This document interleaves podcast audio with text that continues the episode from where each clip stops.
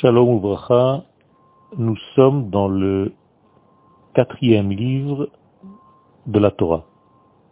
Nous allons commencer ce Shabbat, le livre de Bamidbar, un nouveau livre qui désigne le passage entre la sortie d'Égypte et l'entrée en terre d'Israël. Ça s'appelle donc un désert, apparemment une étape qu'il est important et nécessaire de traverser lorsque nous avons quitté un certain traumatisme ou une identité qui n'était pas la nôtre, pour accéder à une identité qui est la nôtre, nous devons traverser ce désert, ce passage qui est obligatoire dans le mouvement même de l'évolution de l'être. Ce passage correspond à la lettre Vav dans le nom de Dieu, puisque les cinq livres de la Torah correspondent aux cinq niveaux de la Torah. Donc euh, il y a le Kotso chez c'est la pointe de la lettre Yud. Il y a le Yud lui-même, il y a le He, le Vav et le He. Donc le Kotso chez c'est le livre de Bereshit. Le Yud lui-même, c'est le livre de Shemot. Le premier He, c'est le livre de Vaikra. Le Vav, c'est Bamidbar. Et le dernier He, c'est Devarim. Donc nous sommes dans la lettre Vav, qui est la lettre de l'union, qui fait descendre les valeurs de l'infini dans notre monde, pour les réaliser. Il s'agit donc d'un livre qui représente le lien entre les idéaux qui sont au nombre de trois et qui sont apparus dans les trois premiers livres, Bereshit, Shemot, Vaikra, et leur réalisation dans le livre de Devarim. Donc le livre de Bamidbar est un axe qui est une charnière en fait entre ces deux degrés. Le triangle que je viens de mentionner, que nous avons lu dans le livre de Bereshit, Shemot et Vaikra, est en réalité un triangle formé de la naissance du peuple d'Israël, du don de la Torah et de la présence divine parmi le peuple d'Israël dans ce monde. Tout ceci, c'est Bereshit, Shemot, Vaikra.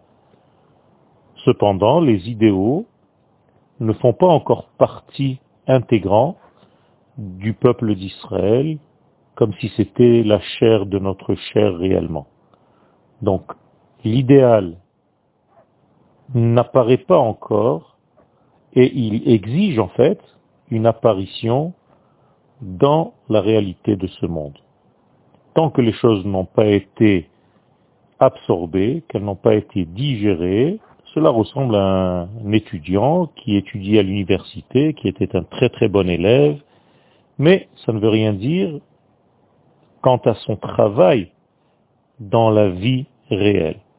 Il y a une grande distance entre la théorie et la mise en application de cette théorie. Donc il y a une évolution, il y a un processus de digestion obligatoire avant de pouvoir réaliser dans la vie réelle, manifester, toutes les études que nous avons ingurgitées durant nos études. Dans le désert, nous marchons et au fur et à mesure de notre marche et de notre démarche, nous passons en réalité des examens, des examens de vie qui nous permettent de réaliser dans la vraie vie ce que nous avons étudié, ce que nous avons eu en potentiel. Donc, la traversée de ce désert, c'est elle qui va mettre en place toute la forme de l'homme que nous sommes. Ceci est vis-à-vis -vis des anges qui, eux, ne bougent pas. C'est pour ça que l'homme est appelé celui qui marche, dans Zacharie, chapitre 3. Nous sommes dans un mouvement continuel, dans un changement qui ne s'arrête jamais, dans une dynamique. Et donc, cette marche et cette démarche risquent aussi d'avoir des chutes, risquent aussi d'avoir des faiblesses. Et ce n'est que comme ça que nous avançons réellement. Les sages nous disent dans la Gemara de Gittin à la page 43 que même dans la Torah, un homme ne peut pas comprendre un texte s'il ne sait pas un petit peu briser l'esprit, le cœur et le moral même en étudiant ce texte. Rien n'arrive facilement. Le Maharal va dire la même chose sous une autre forme dans son livre Gevurot Hashem, Kodem Lahavaya, c'est-à-dire le manque, l'extinction précède l'éclairage. Donc il y a beaucoup de difficultés dans ce désert, et les sages nous disent, dans le traité de Havot, au chapitre 5, qu'il y a eu dix épreuves dans le désert. Bien entendu, on ne parle pas du chiffre 10 réellement, on parle de la totalité des possibilités. Le chiffre 10 étant le chiffre de la totalité.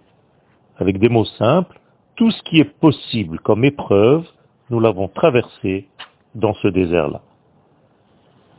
En terre d'Israël, quand on arrivera sur la terre, il y aura aussi des chutes, il y aura aussi des difficultés, mais cela fait, partie du dynamisme d'Israël, et chaque chute est en réalité comme une balise pour essayer d'augmenter.